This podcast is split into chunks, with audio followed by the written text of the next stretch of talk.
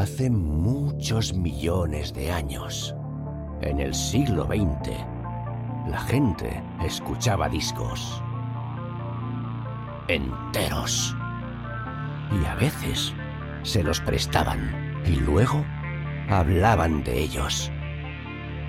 Con ustedes, Disco Prestado con Marca Liana.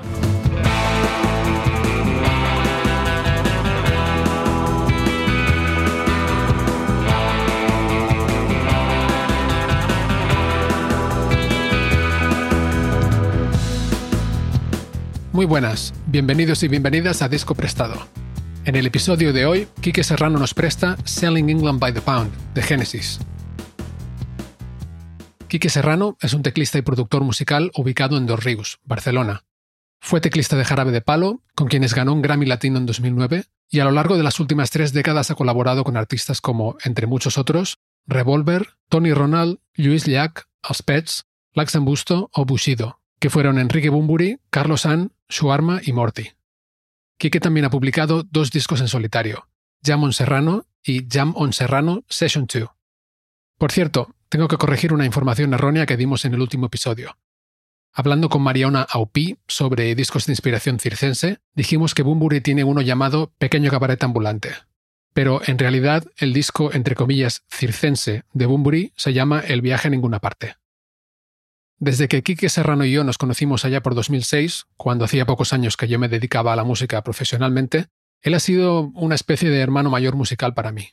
Ha habido tiempos en los que nos hemos visto más y tiempos en los que menos, pero creo que cada vez que nos hemos reencontrado, ambos hemos tenido la misma sensación de sintonía y familiaridad. Y además de un tipo con un corazón gigante, como veréis, Quique es un enamorado absoluto de la música con un sentido del humor inagotable, Así que espero que se os contagien tanto la melomanía como las carcajadas. Bueno, pues pasemos al disco del que hablaremos hoy. Selling England by the Pound, al que durante la charla nos referiremos también como Selling England o simplemente Selling, se publicó en octubre de 1973, por lo que está a punto de cumplir los 50 años. Como muchos sabréis, la banda Genesis tuvo dos épocas muy diferenciadas. Una primera con Peter Gabriel a la voz, con un estilo que podríamos englobar dentro del rock sinfónico o progresivo, y otra liderada por Phil Collins, de aire más pop. Selling England by the Pound forma parte de esa primera etapa, y en ese momento Genesis eran Phil Collins a la batería, Tony Banks a los teclados, Mike Rutherford al bajo y a la guitarra y Steve Hackett a la guitarra. Dejaré esto escrito en las notas del episodio por si alguien se pierde. En este episodio, entre otras cosas, Kike y yo charlamos sobre las dos etapas de Genesis y las reacciones críticas de algunos puristas a la etapa con Collins a la voz, el concepto detrás del disco y el contexto musical en el que se publicó, la música, los sonidos y las letras de la primera canción del disco, Dancing with the Moonlit Night, la dicotomía entre virtuosismo y sencillez en la música, y algunas de las diferencias entre los métodos de producción musical de los 70 y los actuales. Además, Kike nos cuenta sobre sus inicios en la música, el rock progresivo y los sintetizadores, y desvela su opinión sobre el urban y el reggaetón. Y por el camino nos encontramos con Jean-Michel Jarre, Pink Floyd, Frank Zappa, David Bowie, Martin Scorsese, Mecano, Maciel, José Luis Perales y El último tango en París, entre otros. Así pues, sin más preámbulo, Quique Serrano nos presta Selling England by the Pound. Can you tell me where my country lies? Said the uniform to his true love's eyes. It lies with me, cried the queen of maybe. For her merchandise, he traded in his prize. Quique Serrano, bienvenido a Disco Prestado. Muchas gracias, queridísimo Marc Caliana. Hoy nos prestas Selling England by the Pound de Genesis. Sí, señor. Cuéntanos un poco por qué elegiste este disco para prestárnoslo. Claro. Pues es que es un disco, ya sabes, ¿no? Dentro de. Sabes que me encanta el rock progresivo. De hecho, fue mi máxima influencia, sobre todo al principio, en mis años incipientes, ¿no? De descubrir la música y tal. Y este disco fue como una especie de. irrumpió en mi mente, como. Me abrió tantas puertas, tantos horizontes, ¿sabes? Tantas visiones musicales que. Yo creo que me enamoré del rock progresivo sinfónico, siendo muy jovencito, gracias a este disco. Igual que también te por ejemplo, el Cross to the Eight de Yes, ¿no? Son discos que marcaron un hito absolutamente, son discos totalmente pues eso, ¿no? Que marcaron el inicio de, bueno, y, lo que es un poco el sello, ¿no? El legado actual de, de todo lo que se conoce como rock progresivo, pues viene de aquí. Y irrumpió en mi mente como una especie de tormenta cósmica.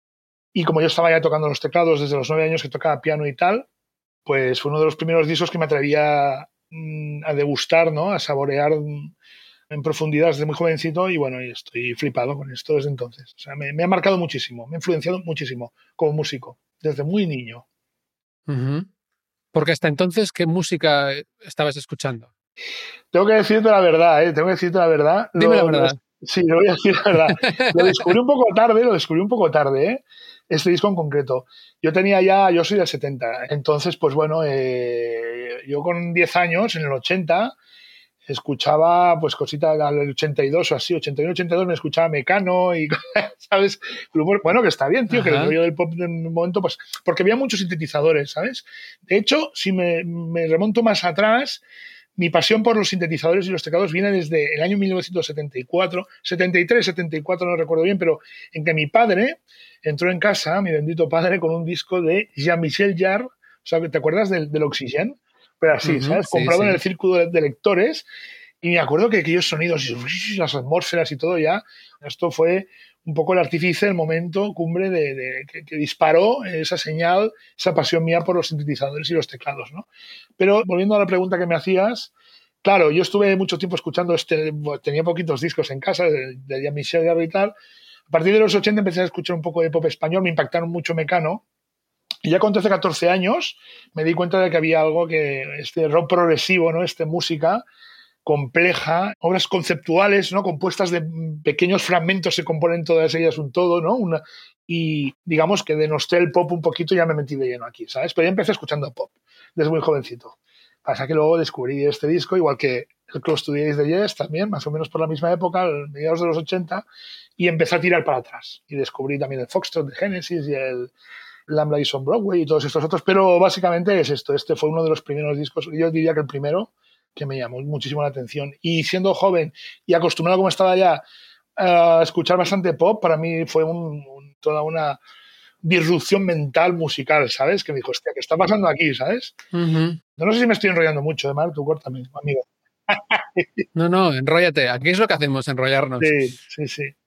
Sí, bueno, esta explosión mental que describes, yo creo que es lo, que le pasó a mucha gente. Claro, tú cuando salió este disco tendrías tres años, ¿no? Correcto, correcto, es el 73, exacto, o sea que tres años, sí, sí. Pero imagínate también la, gente de la época, ¿no? Que estaba escuchando, bueno, venía igual un poco de psicodelia y tal, pero de repente entran estos grupos de rock progresivo que mezclaban psicodelia, música clásica, la idea también de improvisación, de, componer algunas canciones de improvisación, de y, estos desarrollos épicos de canciones muy largas. Correcto, muy bien. Son unos años en, los que igual yo diría desde el finales de los 60 hasta principios de los 70 en que hubo un cambio en la música espectacular, ¿no? O sea, aparecieron un montón de, estilos.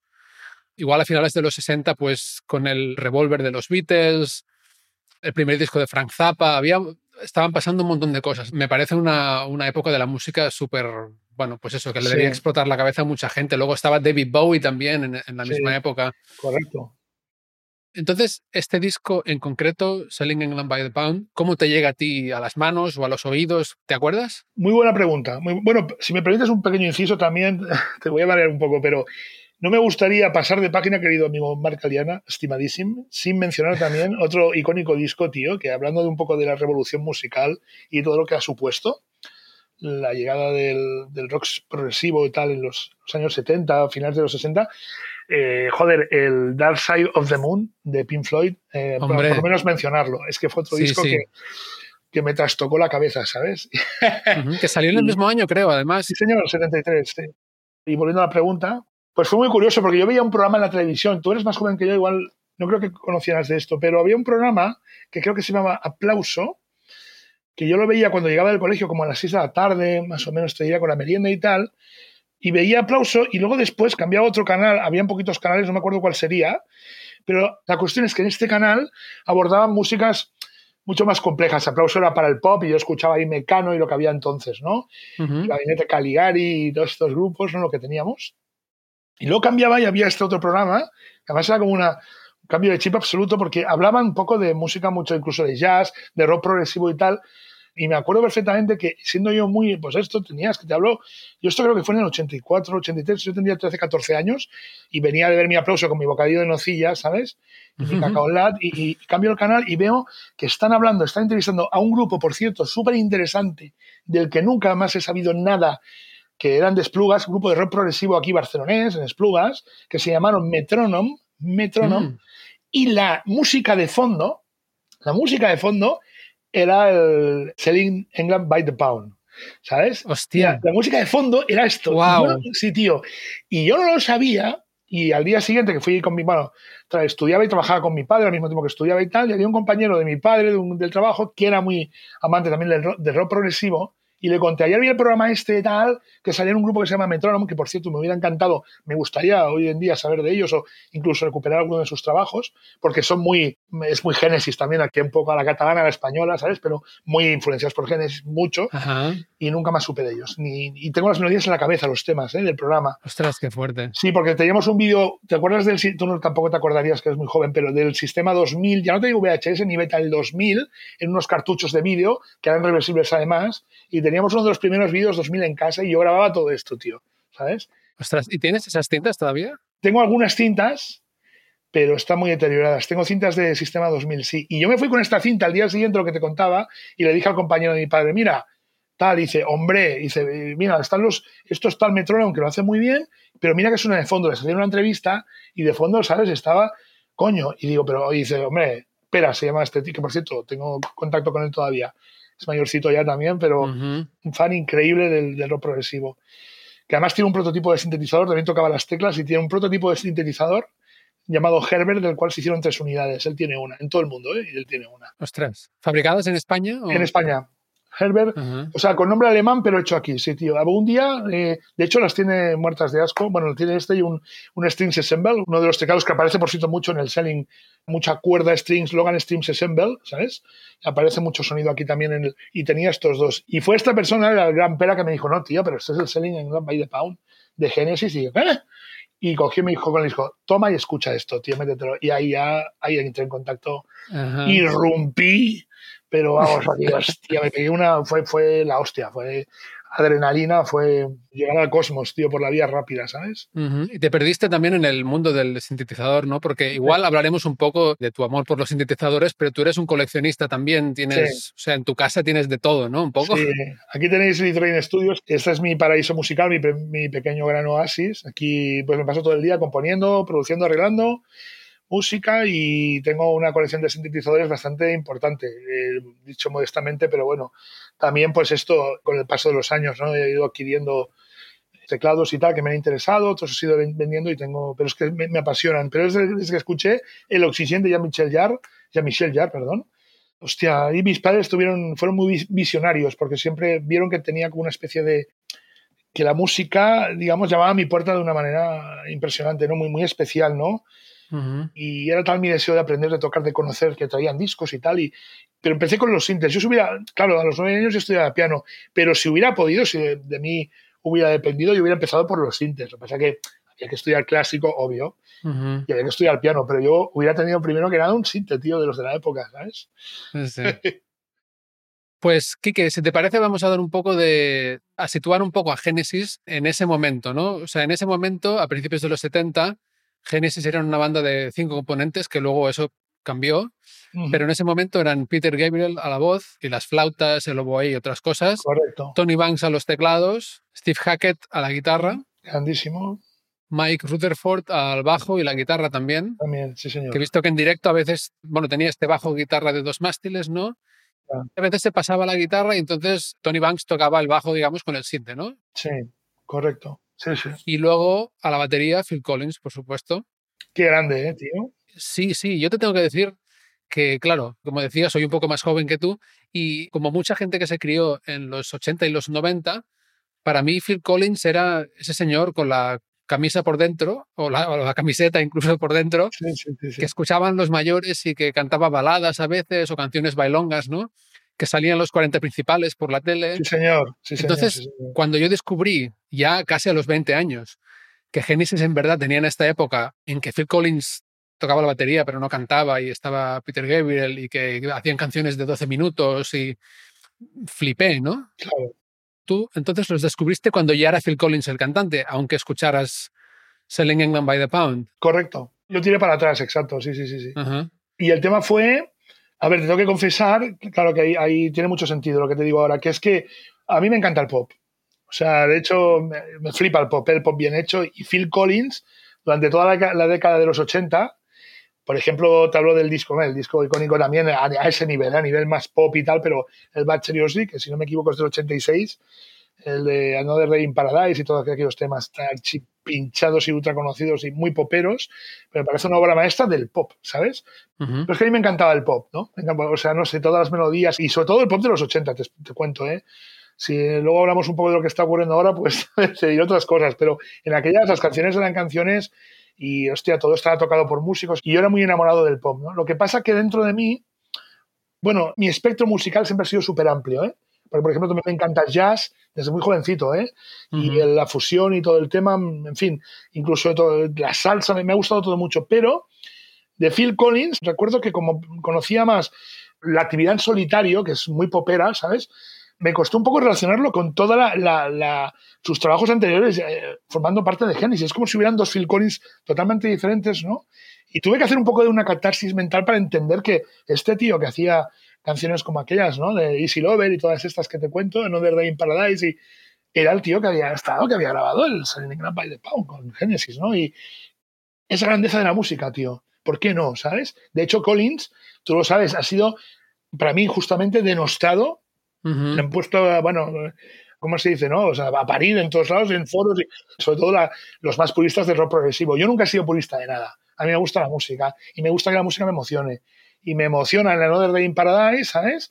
O el Two Colors, o de los temas más poperos de Collins en este caso. Pero, hostia, reconozco una obra maestra porque lo llevo, lo tengo ahí, ¿sabes? En la sangre, ¿no? Desde muy jovencito, como es de todos los discos de Genesis de la primera la época Gabriel, que dicen, ¿no? Que los más puristas dicen que fue la época más, pues eso, más prolífica, más musicalmente. Puedo estar de acuerdo, ¿eh? Pero lo que ha hecho después Collins es brutal, tío. Es brutal si te gusta la música y te gusta el pop. Ahora, si soy de no, solo escucho rock progresivo y encima en estos años, porque tal, tal, pues es una cuestión de purismo, yo creo, ¿no? Un poco de, de- pero, pero yo como músico y como amante de la música, melómano y compositor y etc., tengo la, la- o sea, sí. Solo no cabe el reggaetón, ¿sabes? Que eso lo odio. Pero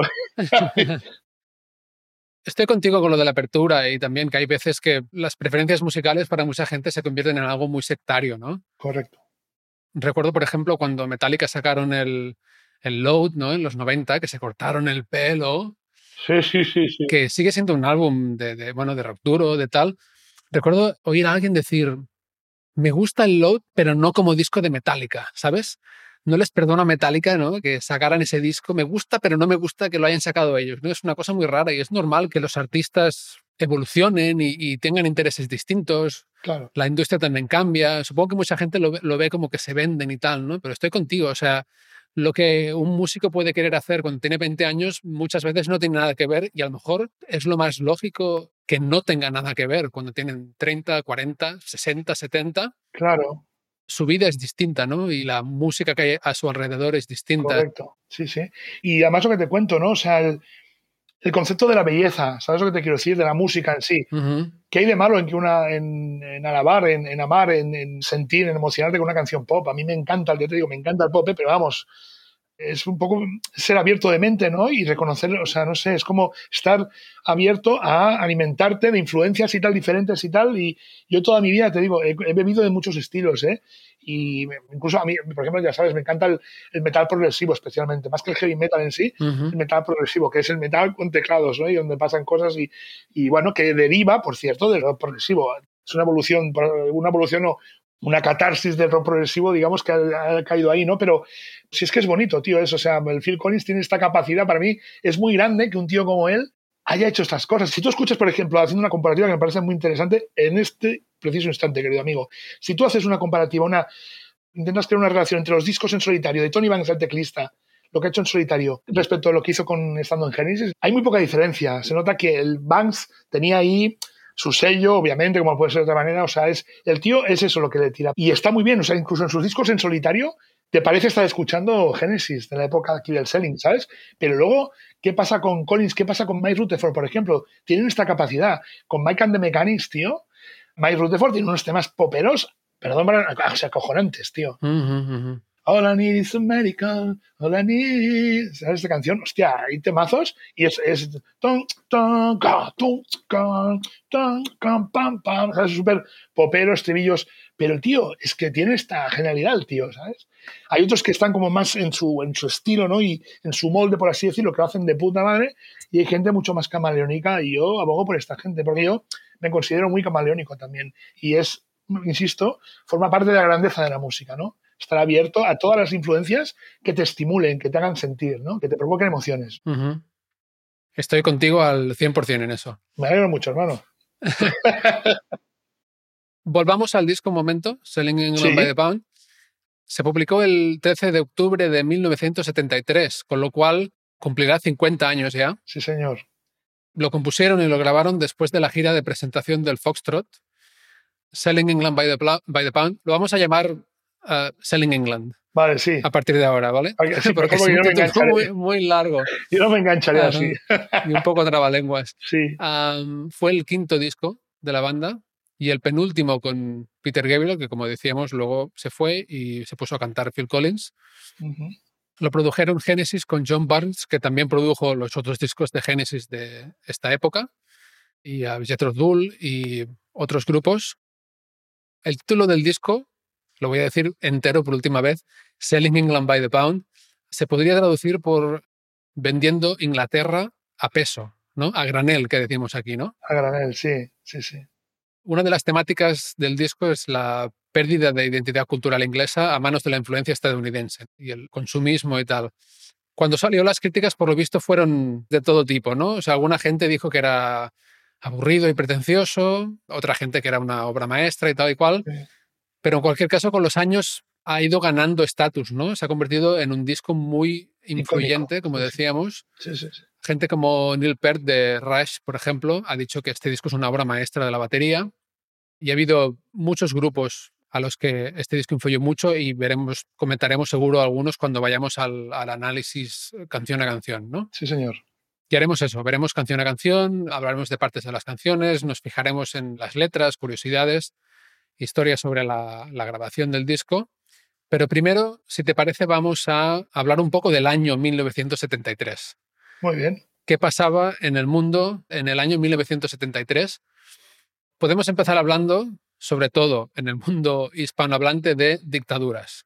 Sí, señor. Había dictaduras en Cuba, Bolivia, Perú, Ecuador, Panamá, por supuesto en España, con Franco, el Paquito, sí. Y hubo, hubo golpes de Estado en Chile y en Uruguay. O sea, un año... Para no olvidar, para no olvidar. Sí. Era un panorama... Sí, sí, acojonante, sí, sí. Sí. La censura continuaba en España. Como sabemos, pues se censuraba un montón de películas y se estrenó en Francia el último tango en París. Brutal. Y había mucha gente que, como sabes, cruzaba la frontera. No sé si tienes alguna historia de tus padres, ¿no? Porque tenía la, película tenía alto contenido erótico para la época y sobre todo para los españoles de la época. Exactamente, exactamente. es una, una oda a la mantequilla. y, se iban, se iban a, a, Francia, cruzaban la frontera para ver la película. Y volviendo a la música, Mocedades quedaron segundos en Eurovisión con Eres tú. Eres tú. Efectivamente. Mira lo que se escuchaba aquí y mira lo que se escuchaba, por ejemplo, en el Reino Unido, ¿no? En el mismo año, ¿sabes? O sea, un poco lo que teníamos aquí y lo que salía allí, ¿sabes? Cuidado, que no quiero decir, que hubieron grupos también importantes de rock progresivo incluso, ¿no? Y de rock y tal, que, pero bueno, aquí tuvo la repercusión que tuvo, pero es que ya un, para mí un factor cultural que si es otro debate que a lo mejor no, no toca tampoco abrirlo, pero estábamos años luz del resto de países, tío. Por ejemplo, de, de Europa y con respecto a Inglaterra, tío, es que iban mucho más evolucionados musicalmente y yo es mi opinión, bueno, yo creo que no es mi opinión, que es un dato contrastado, ¿no? Por un poco por lo que, por lo que te comentaba, lo que la tendencia, lo que se escuchaba aquí, lo que salía de allí, que también supongo que habría cosas así un poco mediocres, ¿no? Pero nos han llevado eh, han estado siempre en la vanguardia musical, en concreto en el Reino Unido, ¿sabes? Yo creo, ¿eh? es mi... Claro, si hablamos de rock en particular, seguro que sí. Sí. Había una ebullición allí espectacular, ¿no? Claro. Aquí, a ver, yo no soy un entendido en música española de los años 70, pero ah, yo creo que había muy buena música también. No sé si igual en estilos un poco más concretos, ¿no? O sea, igual no había el abanico de influencias tan grande porque España estaba muy cerrada, Sí, sí. pero por ejemplo también fue el año de mm, Nino Bravo, estaba triunfando Hombre. por todo lo alto, son producciones y cantantes de muchísimo nivel, ¿no? tío, sí, sí. Y bueno, y otros, ¿no? Creo que Joan Manuel Serrat también...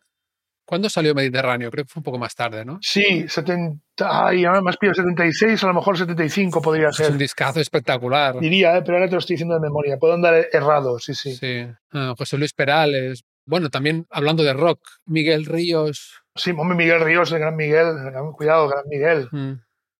Pero quiero decir que ha- había cosas, ¿no? Pero sí que en España hizo mucho daño el estar cerrados culturalmente Claro, la dictadura y todo, sí. durante sí, tantos años. En esta época ya había un poco más de apertura y llegaban, bueno, pues discos de los Beatles, no sé si este llegó en ese momento, Sí.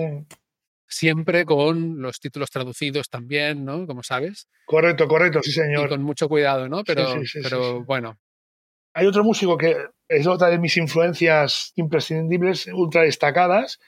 Desde que era muy jovencito también lo escuchaba. Es un teclista, bueno, es pianista, teclista, pero especialista en el Hammond, ¿sabes? Y muy jazzero, funkero. Bueno, de hecho, a él le atribuyen un poco la, ser un poco el precursor de todo el movimiento acid jazz, ¿sabes? Smooth jazz, todo así. Estoy hablando de Brian Auger, Brian Auger, ¿eh? Brian Auger, y este tío también es londinense, empezó en los años 60, bueno, finales de los 50, ¿eh? con el Rod Stewart y, bueno, en grupos así y tal. Bueno, el tío, ¿a dónde voy con todo este rollo? Que leí un artículo sobre él, editado aquí en no sé qué revista española de música, no me acuerdo ahora, hace muchísimos años, ¿eh? que ponían, claro, yo, yo de Brian Auger también lo conocí un poquito tarde, ya casi te diría a finales de los 80, ¿sabes? El tío llevaba ya un porrón de años, encima yo como estudiante de piano y de Hammond y tal, pues hostia, era una influencia de la que cuando lo descubrí bebí muchísimo, ¿no? Era increíble. Y me acuerdo que en este artículo ponían, mientras Brian Auger triunfaba en el Reino Unido en el 67 con, bueno, con Julie Driscoll, una cantante que iba mucho con él, This Wheels of Fire, un, un hit que tuvo, bueno, la hostia, que pe- pegó muchísimo ahí, la época de los Rollins, primeros discos y tal, ¿sabes? España sucumbía al canto del la la la de Maciel, ¿sabes? O sea, un ujú. poco en- haciendo esta crítica, ¿no? Esto un poco esta denuncia por el momento, eh, o sea, el, el desnivel cultural que había entre una cosa y otra. No quiero rajar ni desprestigiar a Maciel ni nada, oye, que y para gustos colores, ¿eh? yo esto quiero ser muy sincero también, pero es verdad que allí en la industria era otra y lo que tú decías, estaban tan abiertos a todo, tan influenciados, había tanta multiculturalidad que salía, salían cosas todas y, y todas una calidad sorprendente y aquí pues teníamos en buena medida lo que teníamos y claro que habían excepciones, menos mal, pero el, el, el desequilibrio, ¿sabes? La diferencia era brutal. Yo creo por los, los acontecimientos esto, históricos ¿no? y sociales que vivimos en aquellos años. ¿no? Nada, Ujú. Era una pequeña anécdota, pero que veas como un poco ya se comparaba este desnivel muy bestia entre aquí escuchan esto, tal, tal, tal, y esto y esto, tal, y aquí estamos ahí, la, la, la, la, la, la, con todos los respetos. ¿eh? No quiero que si os gusta, oye, andaban, ¿sabes? Sí, es lo que dices, tiene que haber espacio para todo, ¿no? Sí, correcto. que aquí el, el espacio en España pues era más bien pequeño Correcto. y como dices había lo que había con cosas mejores y cosas peores. Y venimos de lo que veníamos. sí, sí. Ujú. Más cosas de 1973. Sí. Resulta que se inventó el teléfono móvil. Hostia, Tardó mucho en popularizarse, pero Motorola inventó el móvil.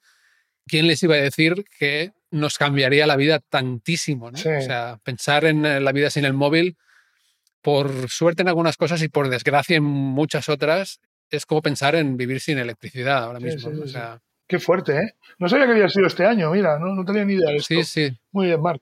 Tardó mucho, hasta los 80 no empezó a ver estos móviles súper grandes, ¿no? Que llevaban los yuppies en el coche, ¿no? Y el, el- Me acuerdo, el zapatófono aquel, ¿no? El, el ladrillo, sí, sí. Sí. Ah, pues sí, 1973. Más. En 1973, atracar bancos estaba mucho más de moda que ahora. Y en agosto de 1973, unos atracadores tomaron un banco en Estocolmo y algo les salió mal y se vieron obligados a tomar rehenes y convivieron con ellos durante cinco días. Dicen que una de las mujeres que trabajaba en el banco se enamoró de uno de los atracadores y de ahí, amigo mío, la expresión síndrome de Estocolmo. Sí, no lo sabía, tío. O sea, conocía el significado, pero no la historia de la expresión. Muy bien. Te lo has currado, ¿eh? Te lo has currado. Hombre, ahí buscando, buscando. Otra cosa que nos cambiaría la vida a unos cuantos. George Lucas empezó a escribir Star Wars, la Guerra de las Galaxias, Buah, qué grande, tío. que luego cambió, o sea, no solo fue una parte muy importante de la infancia de muchos de nosotros, sino que cambió la, la historia del cine también porque George Lucas fue muy importante en la revolución de los gráficos hechos por ordenador, ¿no? Por lo tanto, los efectos, la historia de los efectos especiales hechos por ordenador en el cine tiene mucho que ver con que George Lucas en 1973 empezara a escribir Star Wars. Sí, sí, sí, sí, sí, sí. Nacieron unos cuantos mitos de la televisión en ese año. Jim Parsons, que es Sheldon en Big Bang Theory. Mario López, que era Slater en Salvados por la Campana. Am, Tori Spelling y Brian Austin Green, de Sensación de Vivir. Beverly Hills 90210, traducido en el mundo hispano con mil títulos distintos. Lina Headey, la reina Cersei de Juego de Tronos. Y Neve Campbell, nacieron en, en el 73. Murieron Pablo Picasso, Pablo Neruda, Tolkien, el gran compositor mexicano José Alfredo Jiménez, Pau Casals, Bruce Lee y, antes lo he mencionado, Nino Bravo murió también en este año. Qué tío, eh, Nino Bravo. Te vaya bozarra que tenía el tío. Sí, sí, sí. Se estrenaron en ese año películas míticas como Malas Calles de Scorsese o El Exorcista. Ah, Esa, esa también ha dejado huella, ¿eh? A mí que me encanta el cine de terror. Sí, sí. Ajá. Y en el mundo de la música, en ese mismo año, como decíamos, se publicaron Dark Side of the Moon de Pink Floyd, Aladdin Sane, discazo de David Bowie, El Cuadrofenia de los Who, Brutal. que tenía algunos toques ya también de, de rock sinfónico, más bien, ¿no? Sí, sí, sí. El Raw Power de los Stooges, Houses of the Holy de Led Zeppelin, que creo que ya era su quinto o sexto disco, el Inner Visions de Stevie Wonder Muy bueno. Obras maestras. y Let's Get It On de Marvin Gaye. Sí, todos ellos salieron en ese año. De hecho, en los 70 me parece que en cada año salieron un montón de discos ultra míticos que se han quedado en la cultura para siempre, seguramente ya. Sí, sí, sí. sí, sí. Bueno, para siempre es decir mucho, pero vamos, hasta ahora y mucho más seguro. Sí. Al menos hasta estos tiempos, ¿no? Con lo que está avanzando el reggaetón y todas estas cosas raras. Te veo muy preocupado ¿eh? por el Sí. avance del reggaetón. Estoy jodido, estoy jodido, sí. Malas cartas, hermano, con lo del reggaetón este de los, de los collones. Mm. ¿Te piden muchas eh, producciones de reggaetón en el estudio? No tanto de reggaetón en concreto, pero sí muy rollo lo que se denomina, ¿sabes, no? Urban. Urban, ajá. Y obviamente tengo que estar al día, esto como profesional, y conocer los recursos y tal, pero tengo mis propias reglas, ¿eh? Que no, no me gusta transigir. O sea, yo hay un punto que digo que me planto, digo hasta aquí, porque ya cuando. pum, Cómeme los canales que te voy a embutuñar, agárrame la pinga que te la voy a dar, llamando a mi que también le voy a dar, llamando a... O sea, yo, yo no, no puedo, tío. O sea, digo, ¿dónde está la belleza de la música, coño? Esto que, ¿sabes? Y, y entonces, y mis producciones han sido un poco de rollo urban, se notan que son producciones hechas por un que las ha hecho un músico, ¿sabes? Tienen elementos Ajá. a nivel de bases y tal, pero pasan cosas que solo pueden pasar si el que ha estado ahí detrás de todo eso es músico. Dejas tu huella serrana en, en las producciones de Urban. Aunque nos ponamos de hambre y no cobraremos nunca estas millonadas que cobran estos tipos, pero con la cara bien alta, ¿sabes? De decir, bueno, estoy trabajando, estoy haciendo música.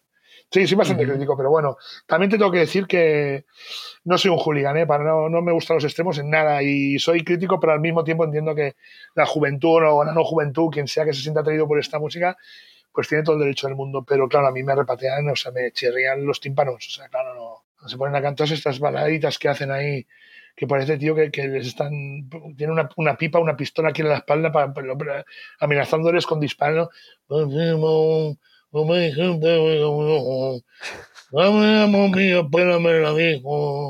Con el autotune ahí, claro, ¿sabes? Con una desgana, una. Espera, ¿est- ¿estos quiénes son? ¿Estos son los del Urban aún? No, estaba hablando de los reggaetoneros ahora, sí, sí. Ah, reggaetoneros, vale, vale. Bueno, si lo ve alguno me, van a, me va a caer la del pulpo, ¿eh? Cuando vean esto, escuchen esto, pero bueno, lo asumo, lo asumo. Eh, yo respeto, ¿eh? Pero para vosotros todos. ¿sabes? Sí, te sí. entiendo, te entiendo. Sí, sí. Estáis escuchando Disco Prestado, Yo soy Mark Aliana y el invitado de hoy es el teclista y productor musical Kike Serrano. Si os está gustando el podcast, no olvidéis suscribiros para apoyarlo y enteraros cuando publiquemos nuevos episodios. Y ahora, volvemos a la charla. Volvamos al Selling England by the Pound. Mira, lo he dicho de entero otra vez. Muy bien. Los miembros de la banda han hecho comentarios dispares sobre el disco en los años posteriores, ¿no? Como sabrás. Sí, sí, sí, sí. Steve Hackett, el guitarrista, ha dicho que es su disco favorito de Genesis, de los que grabó él y en general ambas cosas. Pero, por ejemplo, a Tony Banks, el teclista, y a Mike Rutherford, el bajista, no les gusta tanto. Tienen otra visión distinta y han sido muy abiertos comentando, no me gusta esta canción, eh, no me gusta esta parte, odio esta letra, ¿no? Incluso. Es una cosa curiosa, ¿no? Que mm, como músico tú puedes hacer un... produces una pieza y la echas al mundo y luego esa pieza para ti significa una cosa y para el resto del mundo significa una cosa completamente distinta, ¿no? Y te iba a comentar también, bueno, esto que decías es muy interesante. Bueno, luego si quieres profundizamos un poco, ¿eh? pero algunas de las composiciones, o sea, hay mucha negociación en los temas que al final formaron parte del, del in England, ¿sabes? Sobre todo en la, en la, parte entre Steve Hackett y Tony Banks, ¿sabes? Porque habían...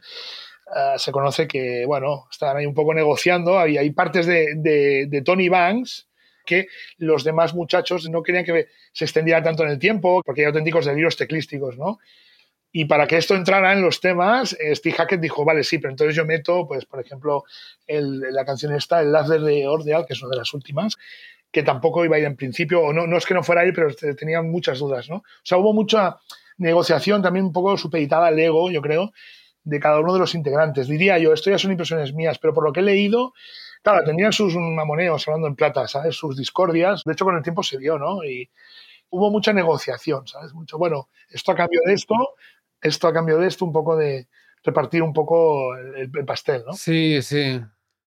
Además es que los cinco son compositores, que esto es raro también. No hay muchos grupos de más de dos o tres personas en los que todos los miembros sean compositores, ¿no? Entonces sí, me lo puedo imaginar, ¿no? Como una situación en la que todo el mundo tiene opiniones sobre cosas y... Correcto. Y luego ya viene un poco el tema de los egos. Se ve que ya entre Phil Collins y Peter Gabriel había ciertas, ¿sabes? Están un poquito ahí como que a veces, patinaban un poco, ¿sabes? Y pero es que también es normal, lo que insisto, lo que hablaba en la idea de antes, ¿no? Que eh, tú y yo que estamos en grupos, cada dos por tres, pues también ves, o tú las has tenido discordias con algún compañero, o las ves, ¿no? Y sobre todo cuando llegas a este nivelazo de, de, grupos, ¿no? Con, con, tanta repercusión, tío, con tanta, además, en un momento de historia en el que salen, tío, que es, parece que estás en el lugar preciso, en el momento preciso, ¿sabes? Y pasan cosas que tienen tanta repercusión en la sociedad, incluso ya a nivel cultural y todo esto un poco puede ser que te enajene un poco mentalmente, ¿no? Y que todo el mundo se haga un poco su historia al respecto, ¿no? Y es donde empiezan un poquito las luchas de egos, ¿no? Y las intereses, las conveniencias y, ah, pues yo aquí tengo que dirigir esto yo y, yo creo que en este disco se, hay un poquito de eso. Quizá no es todavía de una manera un poco incipiente, ¿sabes? Pero, pero se nota por, bueno, yo por todo lo que he leído, ¿eh? Había ya, había negociación y incluso algún tema que iba a formar parte que no entró al final en el disco. Temas que salcaron después en single, que hubieran podido formar parte del disco. Pero bueno, creo que hasta cierto punto también es considerablemente normal, ¿no? O sea, que es lo que hay. Sí, sí. Y una pregunta, esto lo sabrás eh, mucho mejor tú. El primer disco de Genesis sin Peter Gabriel, con Phil Collins a la voz, aparte del cambio de voz, ¿hay un cambio de estilo muy considerable con respecto al anterior? Totalmente. Sí. Fue el. Espera, no me has pillado, ¿eh? Me has pillado. Pero lo voy a buscar. A Trick of the Tail de 1976. A Trick of the Tail, sí, señor. ¿Lo tienes eh, más o menos en mente ese disco? Sí, sí, sí. ¿Y crees que al irse Peter Gabriel hubo un cambio bastante fuerte de estilo, con temas más cortos, con... Sí, es que yo creo que, que Collins, siendo el pedazo de batería que es, le daba el toque comercial, tío, ¿sabes? Yo creo, sinceramente, o un poco más, em, menos complejo y más asimilable, ¿sabes? Porque Collins siempre ha tenido esta dualidad que muchos de los fans de Genesis han, han denostado y han tirado por tierra, ¿no? Pero el tío era parte de su grandeza. Son mucho más digeribles, asimilables los discos de Génesis posteriores, por eso han tenido tantas críticas negativas por parte de los puristas, que por ejemplo el Selene o incluso el Foxtrot o, o, los anteriores, ¿no? O el Lamb Lines on Broadway, son discos realmente espesos. Mm. Collins, digamos, lo, lo reblandece todo un poquito, no, no sé si es la palabra, diríamos, lo, lo, hace más asimilable para un espectro más amplio de público, yo diría que es. Sobre todo por sus vínculos, sus, y un poco sus influencias poperas, ¿no? Que luego vimos en todo su disco en solitario y todo lo que hizo. Pero sí, de hecho, ya te digo, esto le, han, le han, caído chuzos de punta a Collins por todo esto. Parecía como que fuera el anticristo, ¿no? Que se había cargado el sonido Génesis y tal, y, por eso siempre la, la, alterna pregunta, ¿no? Eh, Génesis, sí, ¿qué época? Época Peter Gabriel, época Phil Collins, ¿no? Todo el mundo está ahí en medio de esta dicotomía, ¿sabes? Y bueno, yo todas, tío. Es que, y escúchate el Duke, que es posterior, que ya es mucho más popero, pero contundente, unos temazos, unas bases, se nota que, claro, ya también estamos en los años 80 que se rige por otros cánones, ¿no? Hay otras coordenadas musicales ahí, ¿no? uh -huh. Y Collins se adapta mucho a eso. Collins es un, una especie de persona mutante, alma de la música mutante, ¿sabes? Y bueno, pero sí, lo hizo más digerible todo, lo hizo más asimilable para un amplio espectro, mucho más amplio todavía de público si cabe, ¿no? Para cualquiera que no estuviera familiarizado con la época anterior de Génesis. Uh -huh.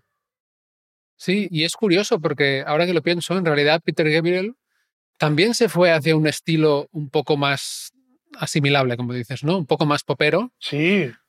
A mí, por cierto, Peter Gabriel en general, o sea, no hay por qué quedarse con uno de los dos, con él o con Phil Collins. Correcto, sí, sí. Pero su carrera en solitario me ha interesado en general más.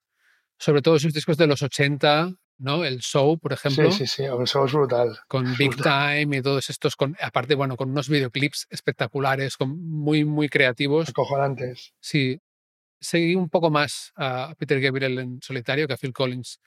Pero antes decías de los puristas, ¿no? Que, que no les gusta Phil Collins porque dicen que se cargó a Genesis y tal y cual. Sí. Creo que igual también aquí un, una cuestión está en el rollo de que el rock progresivo es un estilo que se presta mucho a lucirse, ¿no? Instrumentalmente. Correcto. Y a mucha gente le gusta mucho ese aspecto, pero en Genesis a mí me parece que todos los músicos, aunque fueran muy avanzados técnicamente, estaba muy por la canción también, ¿no? Y por el cómo suena en general, ¿no? Cómo suena la producción en general. Correcto.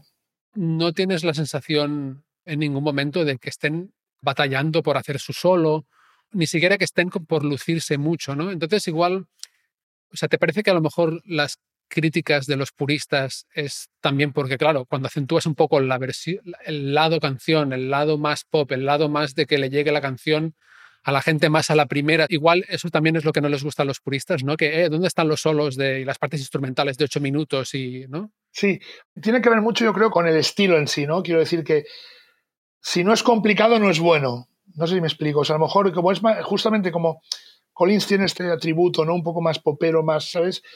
Mm. Eh, hostia, automáticamente parece que la música no, no es buena y tal, y, y, solo es buena cuando es compleja. Y yo lo considero un gran error. Y te lo dice un tipo como yo, que he sido educado musicalmente para ser muy tocón. De hecho, soy muy tocón y, y tocar muchas notas y siempre me obsesioné, sobre todo de pequeño, por la velocidad técnica y tal, y ahora con la edad cada día me parece lo de menos, ¿no? Porque vamos madurando. Pero la peña muy purista no, o sea, la peña muy, es como es el que es el que es muy purista del jazz, ¿no? Y solo escucha jazz, sí, pero bebop, bebop, ¿eh? Bebop porque el bebop lo otro no es jazz, ¿no? Y no sé cómo decirte, es como se tiende a asociar lo complejo musicalmente con lo bueno y para nada, tío. O sea, es que, y Entre y, los músicos, sobre todo. Correcto, ¿no? Entre correcto. la gente que no me ha costado mucho tocar, sí. tocar ¿no? Tan, tan, sí, sí, cosas tan difíciles y ahora todo lo que no tenga este aspecto técnico tan difícil es una mierda, ¿no? Sí. Correcto. Y por ejemplo, Tony Banks nunca ha sido un teclista considerado virtuoso. Es muy comedido, pero como no tocaba, digamos, en los discos, no, no, no se luce, se luce muchísimo, pero nunca estuvo en la lista de los teclistas virtuosos, por así decirlo, cuando lo es. Uh -huh. Porque aquí mismo en el, en el Selin, tío, hay unas partes que ya quisiera tocar yo. De hecho, tengo mi propio reto de, de la intro del Dancing with the Moonlight, ¿sabes? Pues sacarme algún día y poder, o sea, son partes realmente complicadas, aparentemente no tan complicadas, pero lo son, ¿sabes lo que te quiero decir? Y, sí. y, y por ejemplo, Bank siempre fue muy discreto, pero toca cosas que, imposibles para muchos teclistas. Y en cambio, eh, nunca ha sido considerado, o sea, un tío técnicamente muy virtuoso, no sé si me explico. Entonces, uh -huh. ¿Qué te quiero decir con esto? Pues que asociamos, o sea, que a veces todo como muy, la, la, lo bueno a lo visual, a lo complicado, tal no sé qué, pero a veces con menos expresas más y es mucho más complicado incluso que la propia técnica, ¿no? Uh -huh. pero luego hay fragmentos, tío, súper relajados y tal, que incluso esas texturas con menos notas son súper difíciles de conseguir. Es realmente complejo, y más en aquellos años, con los procedimientos de grabación que había, con la tecnología que había, y en cambio crean unos climas y tal que son súper complicados. Pero siempre asociamos lo bueno a lo complicado, a lo tal, o si estás ahí, ¿sabes? Y, y es un caso error. Pero esto tiene también mucho que ver con el tema del, de lo que es el, el oyente, el melómano purista. Por eso volvemos al caso Collins, es una gran batería, lo que hacía aquí es descomunal eh, y, se ha quedado el pelo de todo lo que le han dicho, ¿sabes? O sea, el tío de, lo que ha sido denostado y odiado muchísimas veces, e incluso, pues eso, como que se ha cargado parte de la esencia de género y tal, cuando es mentira, tío. Entonces, todo tiene su época, ¿no? Y lo importante es tener la, mente de abierta como para poder apreciar lo bueno de cada época, porque en cada disco que han hecho hay cosas súper interesantes. Otra cosa es que tú tengas la capacidad y la voluntad de querer descubrirlas, ¿no? Esto es muy diferente. Sí, sí, sí, estoy de acuerdo.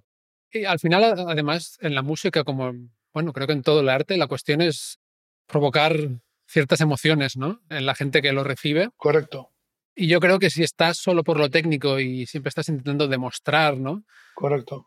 Para empezar, si tú solo consiste en demostrar lo rápido que puedes ir o cómo puedes hacer sweep picking súper rápido con la guitarra o lo que sea, ahí hay una cantidad de ego que creo que difícilmente va a conectar con un gran número de gente, ¿no? Claro. Si es solo eso, no digo si es rápido, ¿eh? Sí, sí, sí, sí. Digo si es solo eso. Y aparte, para mí tiene que haber un poco, o sea, en una canción tiene que haber unos movimientos de relajación y tensión, ¿no? Si estás todo el tiempo con tensión, cosas muy rápidas y tal, eh, para empezar parecen menos rápidas, porque cuando llevas un rato escuchando algo muy rápido, Ah, y parece que no pasa tan rápido. Pero aparte, no, no, para mí no se disfruta tanto, ¿no? Em, si hay velocidad, tiene que ser con un sentido emocional para mí, ¿no? De, que entra y sale. Y hay un montón de música donde hay cosas muy rápidas y muy virtuosas que es súper interesante. Pero cuando se pierde la parte em, emocional y expresiva. Sí, sí, sí, sí. Em, Correcto. Por ejemplo, yo, yo como te digo, me, pongo de mí de ejemplo, ¿no? Yo soy muy tocón, cosa que me han criticado mucho y toco muy rápido. me gustaría no tocar tanto a veces, ¿eh? rápido, pero se me van los dedos porque es como me expreso como soy y como yo he aprendido, ¿sabes? Pero veo gente que toca mucho más despacio, que dice muchas más cosas y yo lo valoro y lo aprecio, ¿sabes? Porque a mí la velocidad realmente no me importa, o sea, no, para mí no tiene, encima, o sea, te digo, cualquier chaval que coges ahora que sale de las escuelas de música, de la SMU, por ejemplo, pues tiene una técnica mucho más depurada que la tuya, sabe más armonía y, o sea, no puedes competir con eso, ni, ni yo personalmente quiero, pero siendo uno mismo consciente, te hablo ya como músico, ¿eh? como músico, siendo consciente de tus propios defectos, lo interesante es que, hostia, a mí me sale tocar así, ¿no? Y enseguida que puedo, tirar el arpegio para arriba y, hostia, sí, hostia, ya me he vuelto, ¿sabes? Pero, pero en cambio, yo valoro la belleza, ¿no? De, de lo que no es técnicamente complejo, porque para mí es difícil, ¿sabes lo que te quiero decir? O sea, para mí lo fácil es tocar rápido. Y a veces me pego alguna hostia porque estoy tocando rápido y estoy, y sobre todo, lo poco que comunicas, ¿no? mola tocar rápido, ¿eh? y pegarte tú solo y hacerte tu momentito así de tal. Tiene esos momentos. Claro, pero no, estar todo el rato arriba, pues claro. Y volviendo al disco, es que pasan muchas cosas muy, muy diversas y muy diferentes, ¿sabes? Pero al mismo tiempo, enlazándolo de nuevo, ligándolo con un poco las críticas que recibió Banks por este disco, es un disco tremendamente complejo a todos los niveles. O sea, es que, es que hay partes, tío. Tremendamente. Muchísimas. Y a los teclados, o sea, mi máxima admiración. De hecho, yo estuve viendo este mismo, el Selling England, interpretado en, el, en lo que fue las salas de Barcelona por aquel tributo de Genesis de Musical Box. Me parece que venían también del Reino Unido, que lo hacían clavado y adoré al el teclista. Se lo, claro, lo tocaba todo igual, tío, con los mismos teclados y todo, ¿eh? O sea, era increíble. Y yo decía, hostia, yo que tenía como a Banks uno de los teclistas no virtuosos, ¿sabes? Después de analizarlo tanto, dije, es que es tremendamente complicado lo que está haciendo. Lo para que tú lo ves así, pero ponte, ponte, cáscate la intro del Dancing with the Moonlight Night, ¿sabes? Y hostia, y, flipas, tío. O sea, entonces, ¿a dónde vamos, no? Que tenemos unas influencias y hemos aprendido a escuchar la música de determinada manera, pero no, eso no puede ser una, un muro delante tuyo, sino que tienes que apreciar todo aquello que incluso a ti como músico te cuesta razonar o no sé, ¿no? O sea, a mí me cuesta tocar despacio y tal, no sé qué, pero precisamente por eso me parece súper complicado, más que tocar rápido. No sé si me explico. Tocar rápido, tío, es hacer escalas y saber los modos y, moverte y a ver, voy a pasar por aquí, por aquí, por aquí. Pero lo otro es mm, la sutilidad, a veces es tan complicada, menos para mí. Entonces, bueno, complejidad no es sinónimo de calidad, ¿sabes? O sea, que hay complejidades y complejidades, ¿no? Y, y hay que saber destriar un poquito, ¿no? Y, y sobre todo apreciar también la complejidad de la sencillez, ¿sabes? Porque no es fácil, hostia. Y yo diría más, complejidad no es sinónimo de dificultad tampoco. Correcto, muy bien. Ahí la has dado. Es verdad que eres joven y, y, sobradamente preparado. Ah, Muy bien, Marc. bueno, pues sí, sí. volvamos a Selling England y si te parece empezamos el análisis canción a canción. Perfecto. Entonces el primer tema es Dancing with the Moonlit Night, que podríamos traducir como Bailando con el caballero iluminado por la luna. Can you tell me where my country lies? Said the unicorn to his true love's eyes. It lies with me, cried the queen of Maybe. For her merchandise, he traded in his prize. Empieza a capela, solo voz. Es brutal, ¿eh? La intro. Es acojonante. Es brutal porque, claro, te empieza Peter Gabriel cantándote sin nada más y van entrando esas guitarras como de 12 cuerdas. Yo sé, a veces no sabes si es un teclado o una guitarra, ¿no? En este disco. Correcto.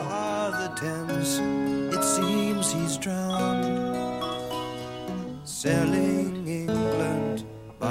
the pound. A mí me llamó mucha atención la nostalgia, ¿sabes? Está hablando de un poco de.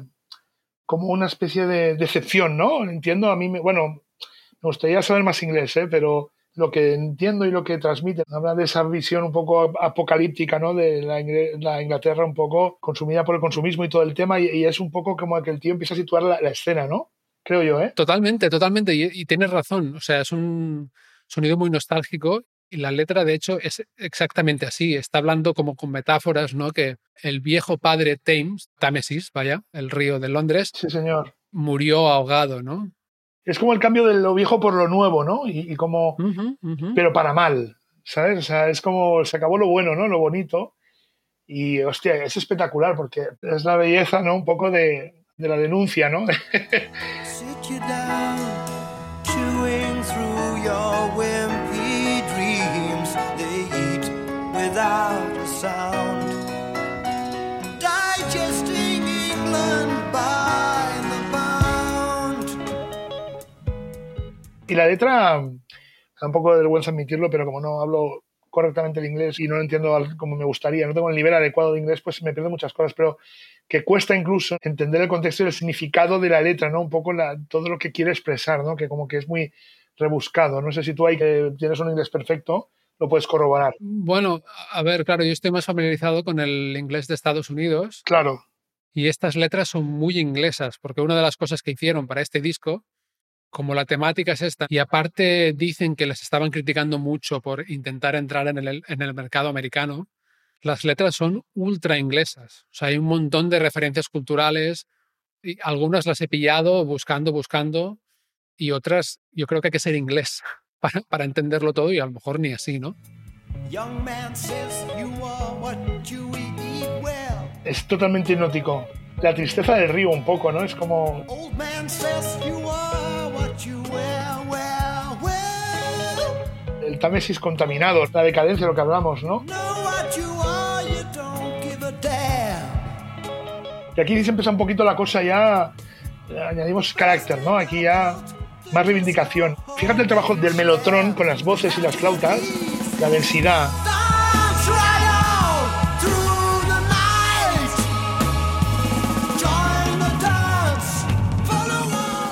Es una proclama, tío. Me interesa mucho cómo se va envenenando esta canción, por, por así decirlo, ¿eh? Sí, sí, es verdad, es, un- es una visión interesante. ¿eh? Sí, sí. aparte aquí como que explota, ¿no?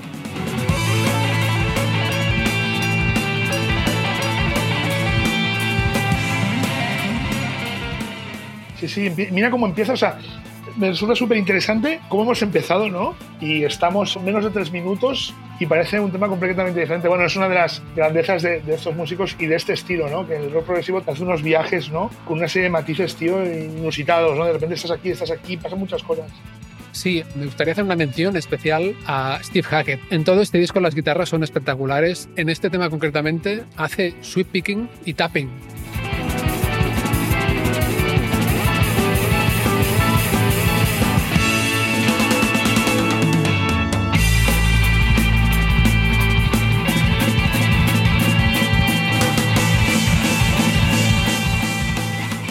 Ya que hablábamos de la letra, hay muchas referencias en esta canción a comerse a Inglaterra, a comer demasiado y reventar el cinturón. Yo creo que son igual, bueno, alusiones al, al consumismo y a, y a la cultura estadounidense un poco, a venderse a uno mismo, a tarjetas de crédito que, por cierto, era, eran nuevas, se acaban de inventar unos Hostia. pocos años antes Qué bueno. y la gente empezaba a usarlas.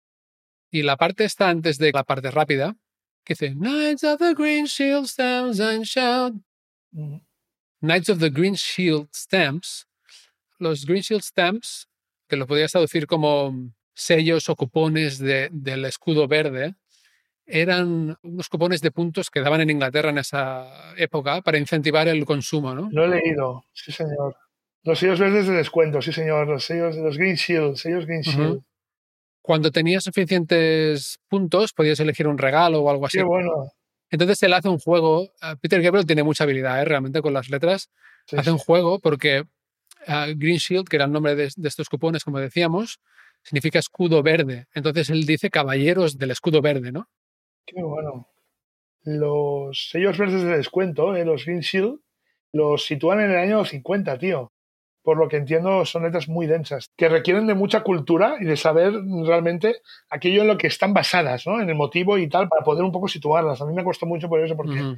claro, no, no soy gran conocedor de la historia de Inglaterra y creo que es pro rock culto, ¿sabes? Es como que hay que estar muy preparado para apreciarlo. Sí, y hay que estar muy conectado con la cultura inglesa y de ese momento. Correcto. Podríamos haber vivido 20 años en Inglaterra y no saber lo que son los Green Shield, ¿no? Pero como Mm. Somos estudiosos y hacemos los deberes, Hacemos esto, nuestra tesis de investigación, sí. nos enteramos. sí.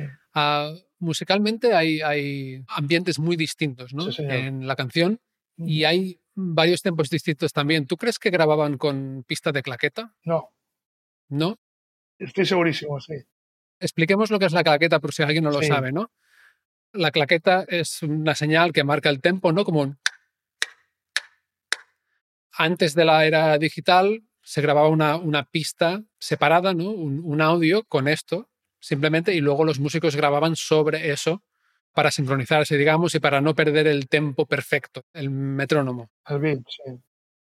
Cuando lo escuchas en profundidad, y yo que tiendo un poco a desmenuzarlo todo mucho, a veces demasiado, siempre constructivamente, ¿eh? porque a mí me pasa que en los discos antológicos como este, los discos icónicos para mí y que han tenido, han significado mucho en mi vida, me gusta pensar que cómo me hubiera encantado estar ahí en ese momento, en aquella grabación, ¿no? en aquella sesión de grabación. Y los escucho a veces tendiendo a desmenuzarlos muchísimo, ¿no? Y, hay momentos en los que se nota que, claro, pasa lo que pasa. Hay cagadas, hay errores y hay momentos en los que uno se acelera. Por ejemplo, Phil Collins hay un momento que corre con la batería, eh, los breaks, sobre todo. Pero todo en ese contexto funciona también tal como está, ¿sabes? Porque es la perfección de, de la imperfección, ¿sabes? O sea, está todo tan bien trabajado que es lo de menos. Me atrevo a, bueno, no estuve allí, claro, y no, pero me atrevo a asegurarlo de que no había ninguna pista de clic y que debieron hacer muchas tomas, tío, por lo menos esto estaría bien corroborarlo. Yo no he llegado a esta información, no he podido conseguirla, pero que, que hasta que la dieron, la que dieron por buena, tío, eh, tuvieron que tocarlo bastante esto, ¿eh? porque es complejo. Pero sí, yo creo que está todo tocado a feeling del momento, digamos, ¿no? Según feeling del momento y tal, ¿no? Porque hay cositas que lo denotan, ¿no? Pero en general todo forma parte de un todo que se sustenta por sí mismo y que conforma esta genialidad, ¿no? Que es imperfecta, pero al mismo tiempo es por esa imperfección acaba siendo perfecta, ¿no? Porque todo encaja de maravilla, ¿no? Sí, tiene este factor humano, ¿no? El otro día lo hablaba con Miki Santamaría, Grande, que estuvo aquí y estuvimos hablando del Blood Sugar Sex Magic de los Chili Peppers. sí, brutal. Y hablábamos de esto, ¿no? Que en esa época se tocaba lo que se tocaba y se tocaba cómo se tocaba y quedaba. Y en algún momento, yo diría que a finales de los 90, pues empezó a, a pasarse todo por no solo la claqueta, sino en la rejilla, ¿no? Que se llama. Cuantizar, sí. A cuantizar, hacer que todo esté en el tempo perfecto. ¿Tú cómo lo ves esto? Sí, eh, buena pregunta. Hostia. Sabe mal decir nada en contra porque trabajo así yo. O sea, claro, somos mucho más exhaustivos con el tempo, con el ritmo, con la precisión, ¿no? Y yo puteo mucho a los músicos que produzco, ¿no? Porque me gusta que esté todo en su sitio y tal. Yo creo que hemos perdido un poco de... no- no- a mí esta, la palabra esta típica frescura no, no me gusta, nunca me ha gustado. Pero sí un poquito de pureza, ¿no? De, de- y del fluir natural de cada uno. O sea, lo interesante es que incluso dentro de un mismo tempo, un clic que pongamos tú y yo, Mark, tenemos diferentes maneras de sentir ese clic. O sea, podemos ir un poco. Claro. Y claro, todo esto nos lo hemos cargado ahora, ¿no? Queriendo cuantizarlo todo tanto, mm, que existe tanta precisión, hemos perdido un poco de, de, este fluir natural, que es lo que ellos sí que han reflejado claramente en el disco, porque además no había otra.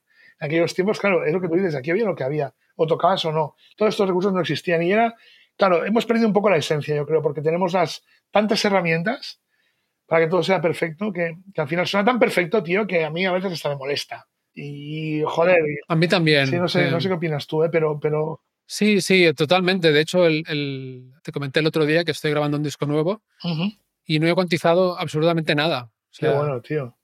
Y ha sido una experiencia porque, claro, yo he grabado también en muchos discos, ¿no? Que he puesto guitarras en los que se han cuantizado muchas cosas, por lo menos la batería. En casi todos los discos de ahora, no solo de pop, en general, las baterías se cuantizan y luego los demás músicos graban sobre eso y algunas cosas se cuantizan, es decir, se hace el tempo perfecto Sí. o no. Y la verdad es que grabarlo todo, o sea, grabando mi disco, grabarlo todo sin hacer eso, obviamente lo hice a propósito, pero además luego cuando escuché, fui escuchando el resultado de ir añadiendo capas y notar esas imprecisiones, pero lo que decías, ¿no? La, la perfección de la imperfección. Es la esencia, sí. Para mí le he dado una vida al disco que no hubiera tenido si no. Claro. Volviendo a esta canción, aparece el Melotron. Creo que el Melotron ha salido en todos los discos que, Sí. que- que hemos cubierto hasta ahora. Son estos coros como falsos, pero que molan un montón. There's a fat old lady outside the saloon. Laying out the credit card she played. Por lo visto, Tony Banks se compró las tintas del sonido voz o coro para este disco. Sí, señor. Y además, bueno, cu- curiosidades. El Melotron, cuando apretas la tecla, ¿no? Pues lo que hace es como si fuera un magnetófono, ¿sabes? Que lee una cinta, ¿no? Pues baja un cabezal, tú presionas y baja un cabezal que lee la, la cinta, te produce el sonido y cuando levantas la tecla, la cinta se rebobina sola. Es súper curioso, sí. O sea, de hecho, recomendación, YouTube está lleno de vídeos, se explica el funcionamiento, es acojonante, con perdón, porque ves cómo meten el acorde y bajan los cabezales, ¿sabes? Y, y van re- reproduciendo lo que hay en la cinta, pero como si pusieras un cassette de la época nuestro, y cuando levantas, ¿sabes? Ves como zoom, se rebobinan solas y, o sea, quiero decir que tecnológicamente hablando, para el año que es, es una sobrada, o sea, es increíble, increíble. Ujú. Es una- un instrumento realmente peculiar que además marcó ese sonido diferente, ese matiz. Siempre lo he utilizado en, gru- en grupos de rock sinfónico, muchísima gente, pero para el rock sinfónico el Melotron es, vamos, el alma mater a nivel teclístico.